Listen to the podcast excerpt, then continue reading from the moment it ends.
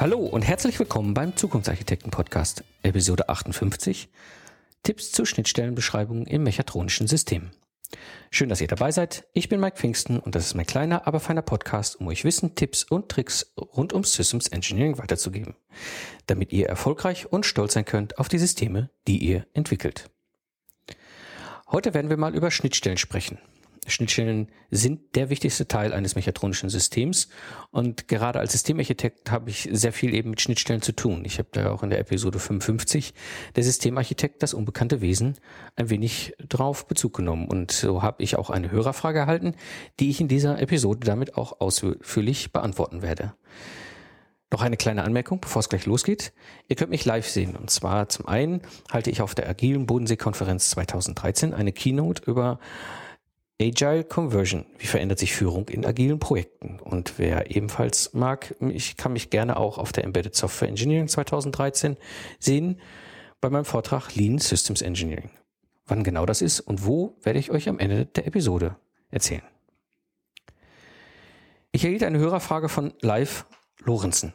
Seit einigen Wochen arbeite ich an meiner Bachelorarbeit zum Thema standardisierte Schnittstellenbeschreibung bei Subsystemversuchen von Windenergieanlagen. Ziel meiner Arbeit ist es, ein standardisiertes Vorgehen zu entwickeln, mit dem sich interne und externe Schnittstellen von Subsystemen mit beliebigen Subsystemgrenzen identifizieren und beschreiben lassen.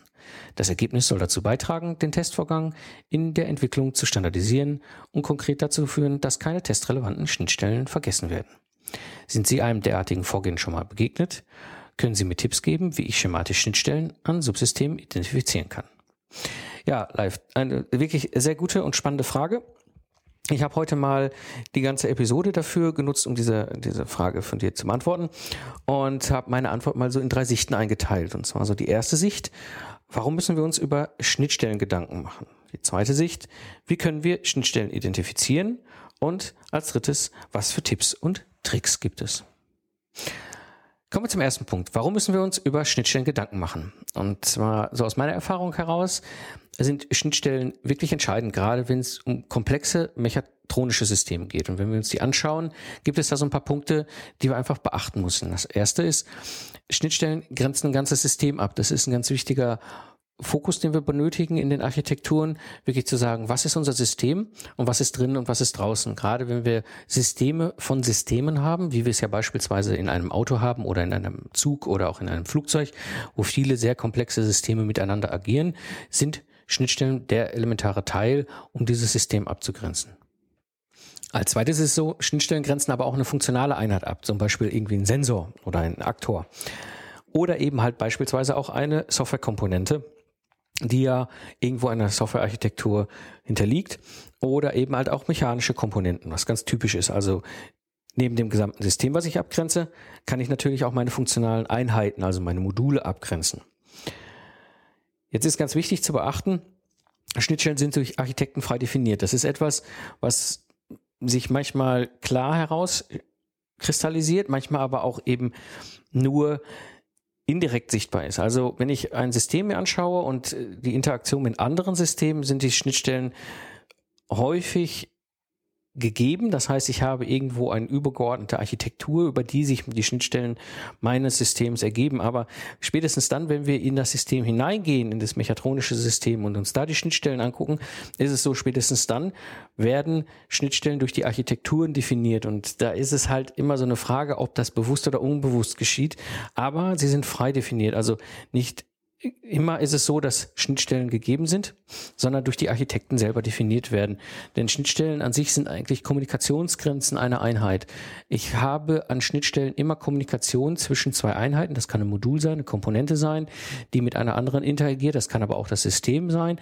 Und diese Schnittstellen, die dann Kommunikationsgrenzen darstellen, sind ganz wichtig zu betrachten, denn gerade an diesen Grenzen ob sie jetzt bewusst oder unbewusst definiert worden sind, entstehen in der Regel die meisten Fehler. Also wenn ich irgendwo im Troubleshooting unterwegs war und wir hatten Probleme, gerade Feldfehler, ist das ja häufig aufgetreten, dann war es eigentlich Schnittstellenproblematiken. Also ein Beispiel, was ich da habe, ich war vor sechs, sieben Jahren mal in einem Troubleshooting-Projekt in Frankreich.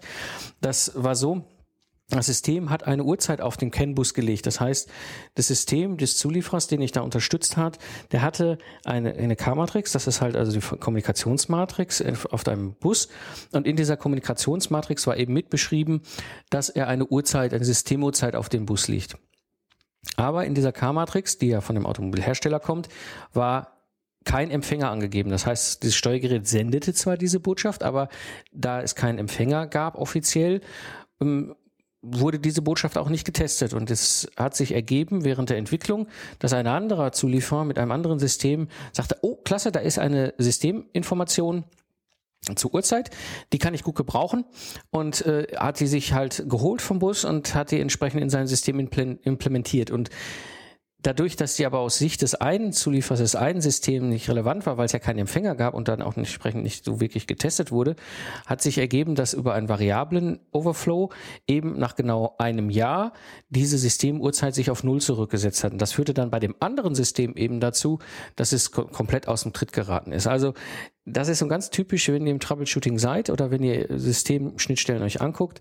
Diese Schnittstellen sind ein, eine der Quellen für Fehler, weil wenn wir uns in die Lage eines Entwicklers versetzen, ist es für Entwickler völlig normal, völlig typisch, dass er seine Funktion entwickeln will. Also im Positiven das, was er funktional in dieser Komponente, in diesem, in dieser Einheit, für die er zuständig ist, hineinbringen will. Wo er aber selten hinguckt, sind die Schnittstellen maximal dann, wenn es Schwierigkeiten gibt. Und was eben damit verbunden ist, ist, dass sie wirklich auch unterschiedlich sichtbar sind gerade wenn wir uns so mal die drei großen Fraktionen schauen, schauen wir uns Schnittstellen in der Software an.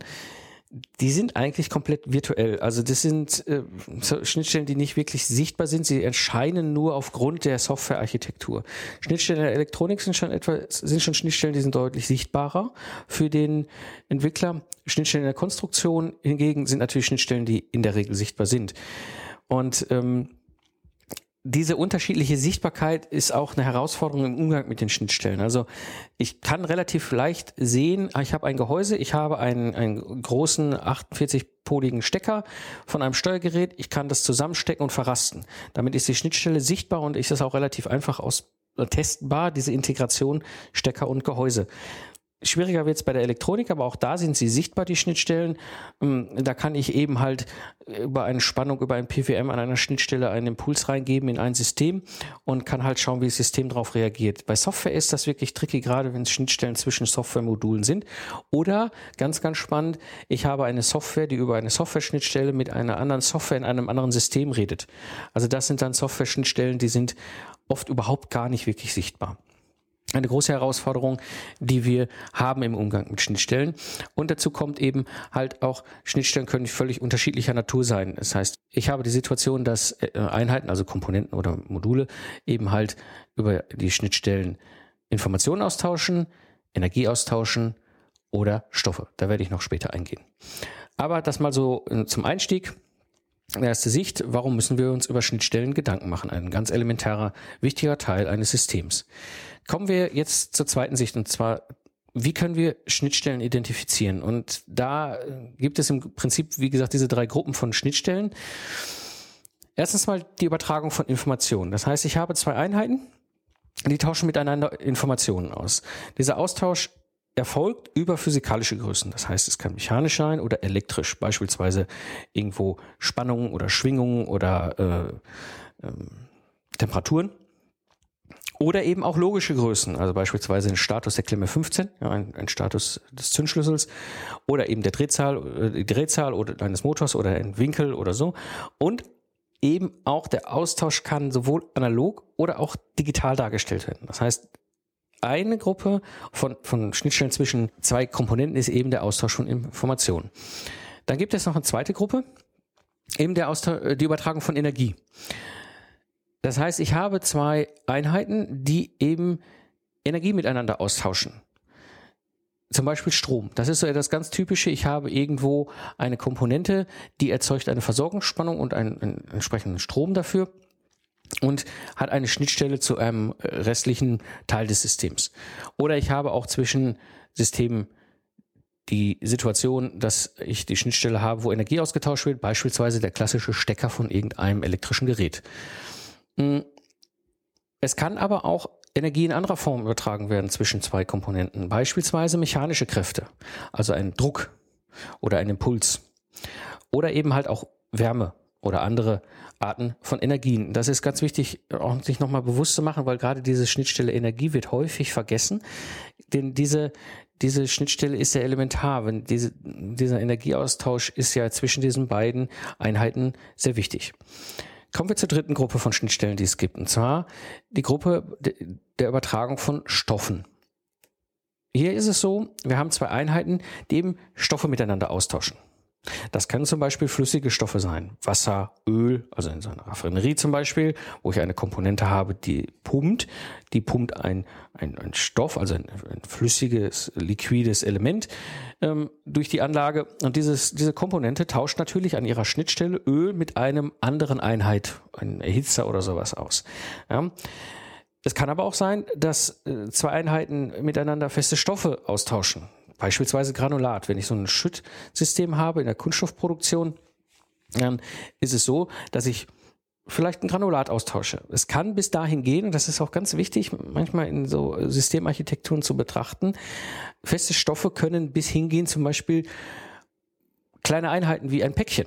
Ja, wenn ich ein Förderband habe, ein logistisches Verteilersystem, beispielsweise im, im Flughafen, Koffersystem, was, was eben halt die Koffer sortiert. Da gibt es eben halt verschiedene Einheiten, also Komponenten des Gesamtsystems, Kofferverteilanlage, und die tauschen miteinander nun mal halt Päckchen aus oder, oder Koffer aus. Ja, also auch solche Übertragungseinheiten gibt es äh, und vor allem Schnittstellen. Und was es natürlich auch gibt, ist eben die Übertragung von gasförmigen Stoffen, also Dampf, Abgase, Gase an sich, chemische Gase und sowas. Also nochmal zusammengefasst, ganz wichtig am Anfang, Systeme wie aber auch Komponenten haben drei verschiedene Arten von Schnittstellen, Übertragung von Information, Übertragung von Energie oder Übertragung von Stoffen. Jetzt kommt ein nächster Aspekt, der zweite Aspekt mit hier rein, und zwar diese Arten, diese Gruppen sind unabhängig von dem Typ. Also unabhängig, ob es Software, Elektronik oder konstruktive physikalische Lösungen sind. Es ist so, dieser Typ kann zum Beispiel gegeben sein. Ja, also wenn ich jetzt eine Schnittstelle habe auf Basis der Physik, Druck, Spannung, Wärme, Schwingung, chemische Stoffe, dann ist es relativ wahrscheinlich, dass es keine Software-Schnittstelle ist, weil ich übertrage ja physikalische Größen dort. Hm, muss aber nicht. Der Typ kann auch gewählt sein. Also gerade wenn ich Schnittstellen habe, die eben auf einer höheren virtuellen Abstraktion unterwegs sind, dann kann der Typ auch, also sprich Software, Elektronik oder, oder Konstruktion, auch wirklich bewusst gewählt sein. Nehmen wir mal das Beispiel WLAN. WLAN ist an sich eine Schnittstelle zwischen Systemen. Oder wenn ich WLAN in einer, einem, System einsetze, als Teil des Systems zur Übertragung, dann ist das eben eine, eine, eine Schnittstelle auf einer höheren virtuellen Abstraktion. Und da habe ich dann noch mehrere Arten. Also ich habe zum Beispiel einmal die physikalische Übertragung der Schwingung, aber auf den Schwingungen natürlich die Informationen, die ich aus, auch austausche. Päckchen ist auch so ein Beispiel. Also Päckchen ist natürlich auch eine höhere Abstraktion. Eine Statusinformation innerhalb eines Systems, beispielsweise Klemme 15 beim Auto, also Zündungsstatus, ähm, ist auch eine höhere Abstraktion auch beispielsweise zusammengesetzte physikalische Einheiten wie Drehzahl, Umdrehung pro Minute. Das ist etwas, was durchaus ein gewählter Typ sein kann. Ich kann es ja auch anders darstellen. Und was ganz wichtig ist, da an der Stelle zu betrachten und zu beachten, ist eben, es ergeben sich oft Kombinationen und Übergänge an den Schnittstellen. Das heißt, ich habe beispielsweise eine Software-Hardware-Schnittstelle und zwei Mikrocontroller. Ich habe irgendwo eine Software laufen der Mikrocontroller bildet die erste Ebene der Hardware ab und dazwischen gibt es eine Schnittstelle. Und auch Übergänge an diesen Schnittstellen. Oder Mensch-Maschine-Schnittstelle ist auch so ein typisches Beispiel. Wenn wir uns HMI angucken im Auto oder auch bei Führungssystemen äh, im Flugzeug oder so, wo die Piloten davor sitzen, das ist eine Kombination von verschiedenen Typen der, Schn der Schnittstellen, die wir haben. Und eben halt auch oft Übergänge zwischen verschiedenen Schnittstellen. Das heißt, eine Information lag lange Zeit in Softwareform vor, hat sich dann über verschiedene Schnittstellen hinweg ähm, äh, verteilt und irgendwann wird sie gewandelt in eine physikalische Form der Schnittstelle, wo diese Information dann hinterher das Auge des Menschen oder des Piloten oder des Fahrers erreicht. Also auch das ist ganz wichtig. Ne, neben den drei Gruppen, drei Arten der Schnittstellen gibt es eben halt auch die Unabhängigkeit vom Typ. Das müsst ihr immer beachten, wenn ihr mit Schnittstellen zu tun habt. Das war jetzt ja schon ein doch deutlich merkbarer erster Einstieg in das Thema Schnittstellen, aber das wird noch spannender. Und zwar, jetzt müssen wir uns natürlich nochmal überlegen, ich habe jetzt ja erstmal nur über die Arten, also die Gruppen von Schnittstellen und deren Ausprägung, also Software, Hardware und Konstruktion geredet. Was jetzt dazu kommt als dritter Punkt ist, so eine Einheit, also eine Komponente oder ein System kann mehrere Schnittstellen haben. Also erstens ist dabei mal so zu beachten, selten sind sie nur von einem Typ. Ja? Zum Beispiel Softwarekomponenten, die haben natürlich nur Software-Schnittstellen. Es wäre ein bisschen seltsam, wenn eine Softwarekomponente eine mechanische Schnittstelle hätte.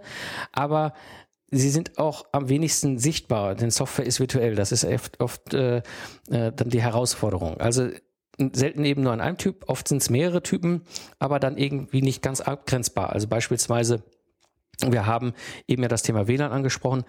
Da haben wir das Problem, dass wir an der Schnittstelle verschiedene Typen äh, haben, also sowohl eben Elektronik, die eben halt die Schwingung erzeugt, wie aber natürlich auch meistens damit vermischt auch Software, die ja über diese äh, elektronischen Komponenten Informationen austauscht. Und auch hier ergeben sich eben wieder die Kombinationen und Übergänge, Software, Hardware-Schnittstelle, Mensch, Maschine und so weiter. Also neben den verschiedenen Arten und den verschiedenen Typen ist es auch noch dazu so, dass eine Einheit eben mehrere Schnittstellen haben kann. Ganz, ganz wichtig. Ja, das heißt, ich muss immer mir das angucken, wenn ich eine Einheit, also eine Komponente oder System angucke, habe ich in der Regel mehrere verschiedene Schnittstellen. Jetzt sind Schnittstellen aber im Testen sehr wichtig. Du hast das ja schon in der Frage anfangs formuliert, weil wir haben nämlich beim Testen die Möglichkeit, im Integrationstest eben die Schnittstellen zu testen. Wenn ich mir Gedanken mache, wie ich in dem Integrationstest eben mein System zusammensetze, also ich nehme mir erstmal mein Steuergerät beispielsweise und sage, ich schließe jetzt an das Steuergerät einfach mal den Sensor an und dann gucke ich mal, ob ich überhaupt über die Schnittstelle zum Sensor eine Information austauschen kann. Und dann nehme ich als nächstes den Aktor dazu und gucke, ob auf Basis der Sensorinformation der Aktor reagiert, sodass ich wirklich wie in einem kleinen Puzzle peu à peu mein System zusammen integriere und diese Schnittstellen testen kann. Das funktioniert mehr oder weniger trivial oder eben nicht trivial, weil ich ja für die anderen Schnittstellen manchmal sogenannte Stubs brauche. Stubs sind quasi ähm, Ersatzeinheiten, die eine definierte äh, Schnittstelle abbilden, so dass ich klar eine Reaktion des Systems eingrenzen kann auf meine Testschnittstelle bei der Integration. Ganz, ganz wichtig sind eben diese Schnittstellen beim Testen, vor allem deswegen, weil dort die meisten Fehler gefunden werden. Und das ist auch immer das, was ich sehe beim Test. Der Test findet manchmal Fehler innerhalb der funktionalen Aufbereitung, aber in der Regel die meisten Tests lassen sich oft auf die Schnittstellen einkreisen und, was auch ganz häufig vorkommt, wenn es Rückmeldungen gibt aus dem Feld oder vom, vom ähm, Automobilhersteller, sind es oft Fehler an der Systemgrenze. Das heißt auch da wiederum das Problem, dass an den Schnittstellen zwischen Systemen Probleme bereiten und dann gibt es dann Fehlermeldungen, ah ja, hier Ihr System reagiert nicht richtig und dann guckt man sich das Ganze mal an oder gibt das halt dem Experten zur Analyse und dann sagt er, ja, da haben wir aber auch die falsche Information bekommen, da können wir gar nicht reagieren, das geht gar nicht. Ja, zusammenfassend mal, an dieser Stelle, es ist eben nicht einfach, denn wie gesagt, Schnittstellen existieren auf der Basis von diesen drei Gruppen, Information, Energie und Stoffen. Sie basieren auf den Typen, Hardware, äh, Software und Konstruktion und eben auch in der Kombination dazu. Schnittstellen entstehen durch Architektur, ob es jetzt gewollt ist oder nicht. Schnittstellen entstehen und die Einheiten, die Komponenten oder eben die Systeme haben oft keine Ahnung, was auf der anderen Seite passiert. Das heißt, sie wissen weder, wie eine Information an ihrer empfangenden Schnittstelle dann generiert wurde, also sprich etwas, was sie bekommen haben an der Schnittstelle. Genauso wenig ist es äh, für die andere Komponente ähm, klar, wie sie ihre eigene Information, die sie weitergibt an eine andere Komponente oder ein anderes System über eine Schnittstelle dann weiterverarbeitet wird. Also das ist auch so ein ganz großer äh, wichtiger Punkt, dass es nicht einfach macht dass eben diese Einheiten keine Ahnung haben, was auf der anderen Seite passiert. Ja, das war mal so meine Sicht eben, wie können wir Schnittstellen überhaupt identifizieren? Gut, komme ich mal zum dritten Punkt. Was für Tipps und Tricks gibt es damit jetzt umzugehen? Also das erste ist, klärt eure Schnittstellen im System. Das ist ganz, ganz elementar. Und der allererste Schritt überhaupt ist es, wirklich zu sagen, was ist mein System, was sind meine Systemgrenzen und was sind meine Schnittstellen zwischen den Systemen. Das ist etwas, was ich ganz, ganz häufig vermisse in Projekten. Komischerweise, je komplexer sie werden, umso seltener ist das anzutreffen. Eine Systemarchitektur, die auf der obersten Ebene mal die Systemgrenze aufzeichnet. Wirklich sagt, das ist drin und das ist draußen. Und ich tausche eben mit dem draußen, mit dem anderen Systemen halt aus. Und ich mache das sehr, sehr häufig, wenn ich Workshops moderiere, so, dass ich als allererstes mal überhaupt diese dieses große Bild versuche mal darzustellen. In der Mitte male ich einen Kasten, sage, das ist unser System, das ist das, was wir betreuen. Und was haben wir denn da draußen? Und dann kommen so die typischen Sachen, ja, wir reden mit, äh, mit dem Steuergerät A und wir reden mit dem Steuergerät B und wir bekommen dort irgendwo eine Energie und wir haben da vielleicht noch irgendwo ein, einen Anschluss für, ich weiß nicht was, Druck oder so, Druckluft, was auch immer. Das ist dann häufig relativ schnell da. Und dann kommen so die spannenden Fragen. Und ich dann sage, Schnittstelle zum Menschen? Gibt es irgendwo eine Visualisierung, ein Display?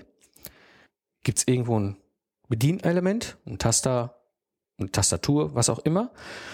Ja, dann kommen schon die Schnittstellen, die haptischen Schnittstellen zum Menschen dazu. Und dann ist eine Frage, die ich auch immer sehr gerne stelle, ist, was ist denn so mit Schnittstellen zu Produktion?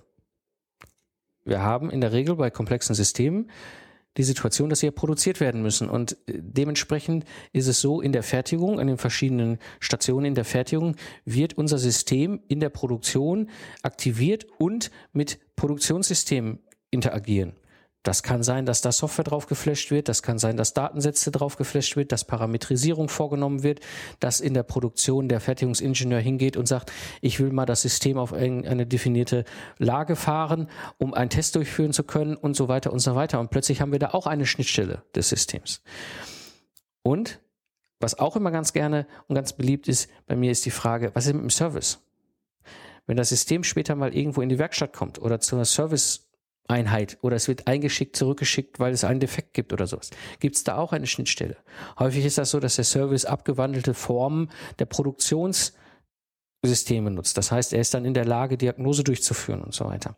Ja, also an der Stelle überhaupt erstmal die Schnittstellen klären zwischen den Systemen, die ich überhaupt als System habe. Der nächste Schritt ist zu überlegen, okay, jetzt gehe ich eine Ebene tiefer und schaue mir mein System an, auf, den, auf der ersten Komponentenebene. Das heißt, was habe ich denn? Ich habe vielleicht ein Steuergerät, ich habe irgendwo eine Sendeempfangseinheit, ich habe irgendwo einen Aktor, ich habe irgendwo einen Sensor, dann habe ich irgendwo noch eine Diagnoseschnittstelle, also dass ich eine Diagnosekomponente noch irgendwo extern außerhalb meines Steuergeräts, aber innerhalb meines Systems habe, was auch immer. Ist jetzt einfach mal so frei erfunden. Aber es gibt auf dieser ersten Ebene eines mechatronischen Systems ja schon verschiedene Komponenten, die sichtbar werden. Und ich kann dann wirklich sagen, okay, was sind meine Komponenten, welche Schnittstellen habe ich da und was tauschen diese Komponenten eben aus. Und vor allem eben nochmal dran denken, immer diese drei Typen. Ähm, Information, Energie, Stoffe. Ein ganz wichtiger weiterer Schritt eben beim Schnittstellenklären ist gerade beim Ableiten von Architekturen. Ich erlebe es häufig, dass Architekturen entstehen, ohne dass sich darüber Gedanken gemacht wird. Und ich kann da sehr empfehlen, die Wirkkettenanalyse. Und zwar die Wirkkettenanalyse ist ein Vorgehen, wo ich erstmal die Wirkkette darstelle, unabhängig von der Architektur. Und dann anschließend diese Wirkkette übertrage in eine logische, wirtschaftlich sinnvolle Architektur eines Systems. Und dadurch leite ich dann auch Architekturen ab und habe automatisch Schnittstellen. Ein ganz, ganz wichtiger Punkt. Ich werde über dieses Thema Wirkkettenanalyse mit Sicherheit auch noch mal eine Episode machen. Was ist eine ziemlich komplexe Methode, aber sehr, sehr spannend. Ich habe ja schon mal in der Episode 16 SysML in der Systementwicklung mit dem Oliver Alt drüber gesprochen. Er hat das auch sehr schön in seinem Buch beschrieben. Und ähm, das ist etwas, was sich dann beim bewussten Ableiten von Architekturen ergibt. Ich muss dann nämlich wirklich klar die Schnittstellen klären. Was für weitere Tipps und Tricks gibt's noch? Zweiter Tipp, ist versucht immer zu vereinfachen. Es gibt so einen Handlungsgrundsatz, den ich immer versuche anzuwenden, und zwar Form follows Function. Das heißt, die, die, der Nutzen, den das System oder die Komponente im System erzeugt, bestimmt auch seine Schnittstellen. Und dieser, diese Vorgehensweise beinhaltet auch, dass ich mich dagegen wehre, dass mir Schnittstellen aufgedrückt werden, die ich nicht brauche aufgrund des Nutzens. Ich sehe manchmal ziemlich komplexe Komponenten innerhalb eines Systems, wo ich mich nachher frage, so, wieso sind die so entstanden? Und ganz deutlich wird das irgendwann sichtbar, wenn ich so Reviews mache von Softwarearchitekturen in mechatronischen Systemen, wo ich dann plötzlich Module habe, die quer über verschiedene Layers gehen, also die ein Teil noch Hardware direkt im Controller ansprechen, aber auch irgendwie so eine Datenverarbeitungsebene beinhalten und aber auch eine Funktion, die irgendwie steuernd oder regelnd oder, oder rechnend, wie auch immer, dann agiert. Und da ist es definitiv so, dass diese Komponente eben nicht einfach ist, sondern hochgradig komplex und mit Sicherheit nicht ihrem Nutzen gefolgt ist, sondern häufig irgendwo entweder historisch entstanden ist oder eben halt auch einfach irgendwie noch ein paar Schnittstellen mitnehmen musste. Und das ist ganz wichtig. Also Form follows Function. Dann was dazu gehört, immer zu vereinfachen, zeigt immer das ganze Bild. Es ist oft so, gerade bei komplexen mechatronischen Systemen ist für die vielen Spezialisten das ganze Bild gar nicht so sichtbar. Das heißt, wenn ihr als Systemingenieur ähm, unterwegs seid oder Systemarchitekt, dann zeigt immer das ganze Bild. Auch wenn ihr über Teilkomponenten und Details redet, immer wieder im Bewusstsein bringen, dass wir über ein größeres Ganzes reden und da sich Schnittstellen ergeben, die möglicherweise eben nicht so trivial sind. Mm. Ein weiterer Punkt ist auch, beim Vereinfachen immer auf der eigenen Ebene bleiben. Also wenn ich als Systemarchitekt über System rede, dann rede ich auch nur über das, was für mich relevant ist. Also ich sage zwar, okay, ich habe hier eine Schnittstelle und übertrage ich eine Information, beispielsweise Geschwindigkeit, und ich brauche eine Auflösung von 0,5 kmh, aber dann reicht's auch. Ich werde mit Sicherheit nicht vorschreiben, wie die Variable zu heißen hat und so weiter und so weiter. Also versucht auch an der Stelle weniger zu beschreiben. Und zwar, ihr merkt es dann, wenn ihr nichts mehr weglassen könnt, sondern wenn, dann ist eigentlich der Punkt erreicht, wann ihr es gut beschrieben habt und vor allem auf der eigenen Ebene beschreiben. Nicht anfangen bei den anderen Ebenen weiter in die Details zu gehen. Das ist der Job eben der Spezialisten. So lassen wir ihnen auch die Lösungsfreiräume. Dann beim Vereinfachen kommt noch etwas dazu, ich nenne es mal Lego-Denken, also Reuse. Ein ganz wichtiger Aspekt in der heutigen Zeit. Reuse ist etwas, was wir in der Automobilentwicklung mittlerweile ziemlich gut beherrschen. Ähm, egal, ob es jetzt Software-Reuse ist oder auch System-Reuse. Wenn ich eine Komponente schneide in einem System, dann versuchen wir die von vornherein so einfach zu schneiden, dass sie wiederverwendbar ist. Das ist nicht simpel, aber je einfacher ich sie schneide, umso einfacher ich auch die System Schnittstellen damit definiere, umso einfacher ist sie wiederverwendbar. Das ist wirklich immer dieses Bild vom Lego-Stein im Kopf behalten. Der Lego-Stein mit seinen mit seiner einen Schnittstelle oder zwei Schnittstellen, die er am Ende hat, einmal der mechanischen Schnittstelle zum anderen Lego-Stein und dann der haptischen Schnittstelle zum Menschen, so einfach wie möglich versuchen, Komponenten oder Module zu definieren, sodass ich einen Reuse damit fahren kann. Ganz, ganz wichtig. Ein weiterer Punkt bei der Vereinfachung, die, den ich noch ansprechen möchte, ist eben das Verhalten von Fail-Safe beziehungsweise Fail-Active, Fail-Passive. Wenn wir auf komplexe Systeme schauen, wird es immer so sein, dass Komponenten fehlen, also eine Fehlfunktion erzeugen. Und diese Fehlfunktion führt erstmal in der Komponente dazu, dass ich mir Gedanken darüber machen muss, fehlt sie passive oder active als Komponente und wie wirkt sich das Ganze auf Gesamtsystem aus? Ja, vor allem über den Schnittstellen. Wie, wenn eine, eine Komponente passive failt, das heißt, sie überhaupt gar keine Reaktion mehr zeigt, dann habe ich ja auch an der Schnittstelle keine Reaktion mehr, so dass ich mir überlegen muss, wie geht denn die andere Komponente, die jetzt eigentlich nur erstmal ganz einfach platt sieht, uh, da kriege ich überhaupt gar keine Informationen mehr über meine Schnittstelle, wie gehe ich damit um? Ja, das heißt, diese andere Komponente, die plötzlich eine Fehlinformation erhält, muss sich überlegen, wie kann ich trotzdem fail-active bleiben? Also wie kann ich selbst als Komponente weiter korrekt agieren und gehe nicht selber flöten? Hm, ein ganz, ganz wichtiger Aspekt, gerade wenn wir über sicherheitskritische Systeme reden, müssen wir uns über dieses Fail-Active, Fail-Passive sehr viele Gedanken machen und damit auch verbunden über das Fail-Safe-Verhalten eines Gesamtsystems und wie die Komponenten damit interagieren. Dieses Thema Vereinfachen ist ein riesengroßes Thema, vor allem wenn Architekturen einmal existieren, wird das ein äh, manchmal nicht ganz unwesentlicher Job. Und was ich euch als Tipp mitgeben kann an der Stelle, lasst eure Architekturen reviewen. Ich mache sowas ziemlich häufig als Mentor für die Kunden, wenn ich in den Projekten bin, wo ich wirklich hingehe und intensiv mit den Leuten zusammen Architekturreviews fahre. Das ist hoch, hoch spannend, was da rauskommt.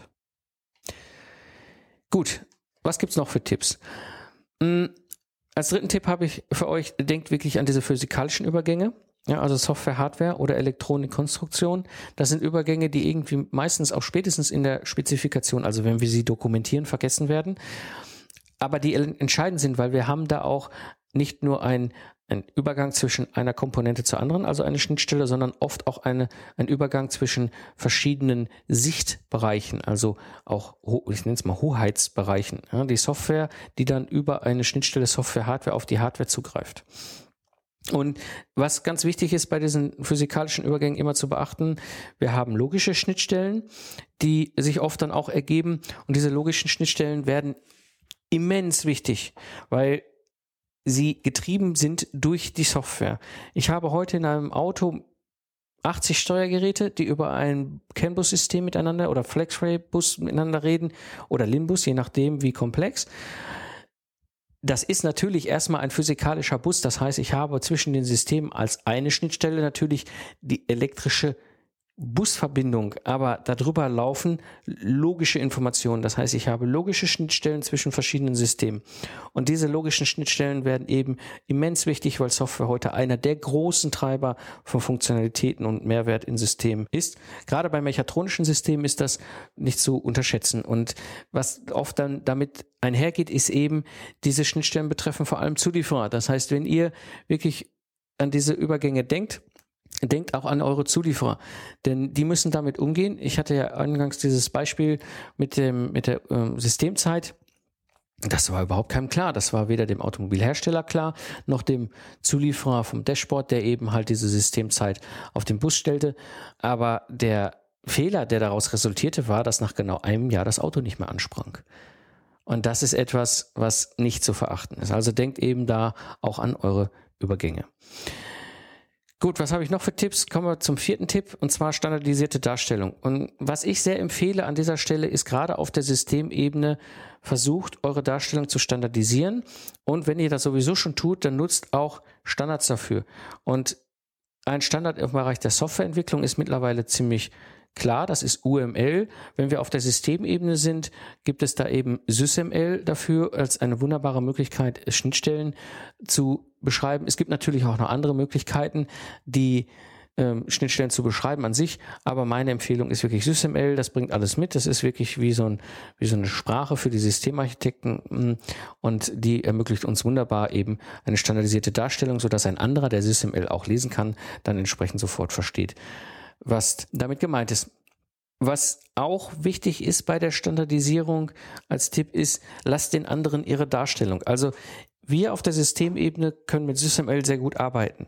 Ich zwinge aber nicht einen Elektronikentwickler dazu, dass er seine Schnittstellen nicht mehr klassisch im Blockdiagramm darstellt, sondern ich gehe hin, sage ihm auf Systemebene, sind das meine Schnittstellen, das ergibt sich dann für dich in dieser Form und er nutzt das Ganze, aber bleibt in seiner gewohnten Art der Darstellung. Gerade Elektronik und Konstruktion sind zwei Fachbereiche, die schon seit Jahrzehnten standardisierte Darstellungen ihrer Schnittstellen haben und dementsprechend auch das gewohnt sind so zu machen. Und ich würde den Teufel tun, ihnen vorzuschreiben, dass sie es anders machen sollen, sondern ich dock mich dann an und sage, okay, ich habe auf meiner Ebene des Systems eben SysML als standardisierte Darstellung und bilde eure Schnittstelle eben in SysML so ab, sodass ihr sie quasi in eurer Darstellung dann eins zu eins wiederfindet. Hm, etwas tricky, gerade wenn es darum geht, außer im System, also im mechatronischen System zu denken. Bei der Software ist es oft einfacher, wenn wir SysML verwenden, dann haben wir ja gleich quasi UML mit eingepackt und die äh, Softwareker sind glücklich, wenn sie UML nutzen können, weil das etwas ist, was für sie das Leben in den System, äh, in den Softwarearchitekturen dann im Design später deutlich einfacher macht. Eine weitere standardisierte Darstellung ist natürlich auch die Systemarchitekturspezifikation. Ein ganz wichtiges Dokument innerhalb eines Entwicklungsprojektes, wo ihr quasi die Lösungsbeschreibung macht. ich bin da ja auch sehr intensiv in der Episode 30 drauf eingegangen, wie strukturiere ich ein Pflichtenheft Teil 2, wo ich eben genau mein Template beschrieben habe, Systemarchitektur Spezifikationen zu beschreiben, wo ich auch quasi die Patterns nochmal erklärt habe. Das Template findet ihr auch in dem Episodenbeschreibung, den Link zu dem Template, wo ihr auch die Patterns drin findet. Also schaut da einfach mal nach. Eine weitere Möglichkeit, eine standardisierte Darstellung zu machen. Ja, was gibt es noch für Tipps und Tricks? Ich habe mal so als fünften Punkt mit aufgenommen, ähm, versucht frühzeitig mit Prototypen zu arbeiten. Gerade wenn wir eben äh, die Situation haben, dass wir Architekturen entwerfen und nicht sicher sind, ob sie wirklich funktionieren, dann sind Prototypen eine unglaublich hilfreiche Art und Weise, unsere Schnittstellen zu testen und wirklich damit umzugehen. Und das bringt mich auch zum nächsten Punkt, nächsten Tipp, den ich habe, eben rechnet mit dem Unerwarteten es ist einfach so, es gibt immer Hidden Links zwischen Komponenten und das ist etwas, was später während der Entwicklung oder im Feld dann hinterher extreme Probleme bereiten kann. Hidden Links zwischen Komponenten, Schnittstellen, die eigentlich nicht existieren, das war in diesem Eingangsbeispiel jetzt ja auch der Fall. Das ist ein Hidden Link gewesen, der war für keinen sichtbar. Mm, das, wir haben drei Tage gebraucht, bis wir den damals gefunden haben, mm, weil die Reaktion der Komponente so komplex anders ausfällt, als wir das an den Schnittstellen sehen können, dass wir lange, lange gesucht haben, um wirklich irgendwann festzustellen, hey, das ist die Systemzeit und es ist nicht nur die Systemzeit, die verhält sich ja in dem getesteten Fahrzeug erstmal wunderbar, sondern es ist die Systemzeit genau nach einem Jahr, wenn eben dieser Overflow in der Variable, in der Software äh, entsteht und dadurch alles auf Null zurückschaltet. Da mal hinterzukommen, das ist ein Hinterlink, der war schon ziemlich kompliziert und eben an der Stelle einfach immer davon ausgehen, die anderen wissen nicht Bescheid. Wie häufig habe ich das gesehen, dass alle sagen, ja, ja, klar, die wissen ja Bescheid, dass wir das nutzen. Nein, wissen sie nicht.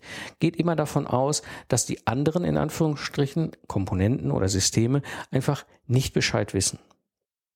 Als nächster Tipp habe ich auch noch Tipp Nummer sieben. Seid bereit, eure Schnittstellen auch aufzugeben. Wenn wir über komplexe mechatronische Systeme reden, dann entwerfen wir in der Regel Architekturen. Und diese Architekturen sind immer ein, eine erste Abstraktion dessen, was wir uns als Lösungsvor Lösung vorstellen. Und etwas, was normal ist, die Welt dreht sich weiter und das System verändert sich und auch die Wünsche des Kunden verändern sich. Das, was sich nicht verändern wird, ist der Nutzen, aber die Wünsche des Kunden, die Anforderungen werden sich häufig verändern. Und das führt dazu, dass meine Architektur, die vielleicht im ersten Drittel des Projektes für die mechatronische System entworfen habe, nicht mehr hundertprozentig stimmt. Und wie oft sehe ich Fights zwischen verschiedenen Einheiten, weil sie ihre Schnittstellen nicht aufgeben wollen.